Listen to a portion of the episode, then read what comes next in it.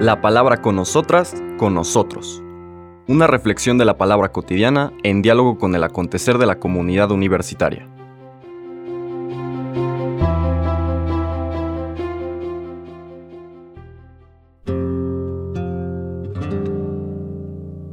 Hola, buenos días. Bienvenidas, bienvenidos a la palabra con nosotras, con nosotros. Hoy, lunes, empezamos nuestro recorrido de la vigésimo sexta semana del tiempo ordinario y también del mes de octubre. Continuamos nuestra eh, meditación alrededor del Evangelio de San Lucas, pero en particular el día de hoy siendo la fiesta de los ángeles custodios la liturgia nos propone un texto de San Mateo. Es un texto que ya hemos comentado en otras ocasiones, está en la liturgia de hoy porque aparece esta referencia a los ángeles. Estamos hablando del capítulo 18 y versículos del 1 al 5 y después el 10. En cierta ocasión los discípulos se acercaron a Jesús y le preguntaron, ¿quién es el más grande en el reino de los cielos? Jesús llamó a un niño, lo puso en medio de ellos y les dijo, Yo les aseguro a ustedes que si no cambian y no se hacen como los niños, no entrarán en el reino de los cielos. Así pues, quien se haga pequeño como este niño, ese es el más grande en el reino de los cielos. Y el que reciba a un niño como este en mi nombre, me recibe a mí. Cuidado con despreciar a uno de estos pequeños pues yo les digo que sus ángeles en el cielo ven continuamente el rostro de mi Padre que está en el cielo. Palabra del Señor. Hace una semana veíamos la fiesta de los arcángeles, Miguel, Gabriel y Rafael. Comentábamos algunos elementos sobre la historia en la tradición del pueblo de Israel de esta imagen. Comentábamos también que muchos exegetas han apuntado que parece ser una adición tardía al, digamos, al discurso, a la doctrina religiosa del pueblo de Israel, pero también comentábamos que en realidad en algunas tradiciones sumamente antiguas como Isaías y algunos elementos del Génesis y otros libros, aparece esta figura. Investigando un poquito más, vi que ángelos griego traduce a una palabra hebrea que es malak, que significa lo mismo, mensajero. Normalmente está acompañado del nombre de Dios en el Antiguo Testamento. El malak, el mensajero, también podemos decir ángel en el sentido de eh, traducción al griego de Malak, de Yahvé, entonces siempre vinculado a Dios. Estos ángeles, también comentábamos en aquella ocasión, sirven para mantener incólume la absoluta trascendencia de Dios. Entonces, el ser humano percibe estas comunicaciones de Dios a través de la mediación de sus ángeles o de estos mensajeros. Vemos, por ejemplo, que está presente en aquella escena dramática cuando, en medio del sacrificio de Isaac, el ángel lo detiene, le dice que no levante la mano contra el niño y es un mensajero de Dios. Aquí hay un elemento bien importante. Recordemos que en el contexto donde vivía el pueblo de Israel, y muy seguramente también era parte de su práctica, en ese mundo cananeo, se sacrificaba a los hijos mayores, a las deidades, ¿no? Y un sacrificio horrible, se les quemaba vivos. En este caso, el mensajero, el mensaje de Dios le lleva a este gran patriarca del pueblo de Israel y lo lleva a tomar distancia de esa manera de entender a Dios y de creer que se sirve a Dios.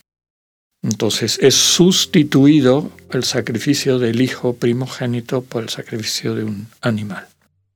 Desde entonces así se llamó en la tradición judía el sacrificio del rescate que se hacía cada vez que una familia tenía un hijo primogénito. Pero vemos cómo en el fondo está el querer de Dios que se transmite a la humanidad y la humanidad lo va percibiendo. Lo mismo pasa en la relación de Dios con Jacob. Varias veces es el ángel de Yahvé el que se acerca a él, lo protege, inclusive lucha con él. Seguramente en esta búsqueda, en este anhelo del ser humano de no perder esa, esa vinculación con Dios, no perder la comunicación permanente con Dios. Finalmente, en el Éxodo también vemos cómo este ángel de Yahvé, este mensajero de Yahvé, guía a Israel por el desierto protegiéndole. Nuestra tradición toma este, esta imagen, esta manera de entender la comunicación con Dios, aunque ya en los siglos previos al nacimiento del Señor Jesús, la figura de los ángeles empieza a cobrar cada vez mayor importancia en los relatos y sobre todo en la literatura apocalíptica.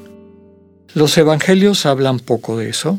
Si conocemos el texto del encuentro de la Virgen con San Gabriel, que es enviado por Dios al llevarle un mensaje en la tradición clásica de esta comunicación de Dios a su pueblo.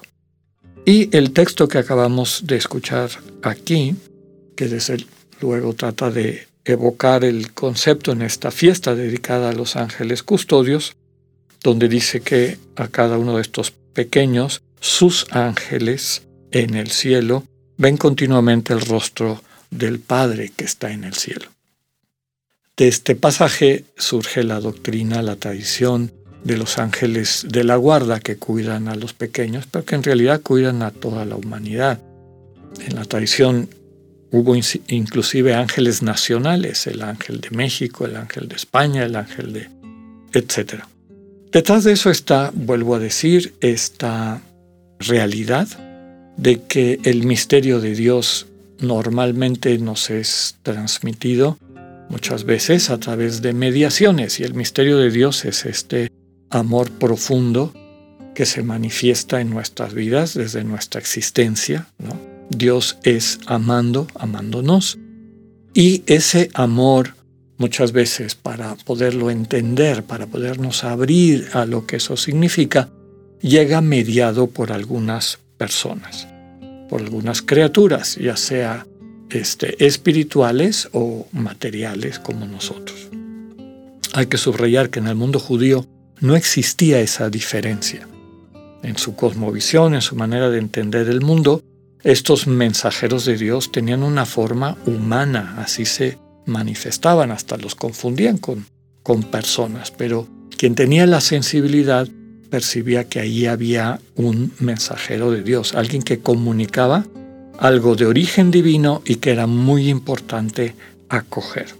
Podemos decir que todos nosotros estamos invitados, invitadas a ser mensajeros de este misterio de Dios, de que el amor es nuestra naturaleza más última, más profunda, y eso es lo que nos une en comunión con aquel que nos regaló la existencia precisamente por amor, en la esperanza de que acogiéramos ese amor y en la construcción de esa comunión quedáramos permanentemente unidos a este Dios que nos ama.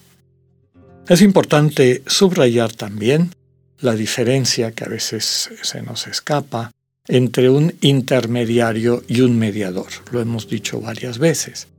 Un mediador es alguien que se asegura que el encuentro entre dos personas se dé, pero no sustituye a ninguna de las dos. San Ignacio al inicio de los ejercicios subraya que el que acompaña los ejercicios está ahí para mediar el encuentro del alma con su creador. Entonces, un buen mediador transparenta este amor y eventualmente entusiasma y a veces hasta capacita a la persona, eh, a cada una de las personas, para poderse abrir a este amor infinito de Dios y empezar esta relación de comunión con Dios. Un intermediario, por el contrario, es aquel que impide eso y se pone en medio y de alguna manera saca algún provecho de estar en medio. Pidámosle al Señor la gracia de que cada una, cada uno de nosotros y la iglesia en sí misma sea mediadora del encuentro de las personas con el Dios vivo y que resistamos toda tentación a convertirnos en intermediarios. Que tengan un buen día, Dios con ustedes.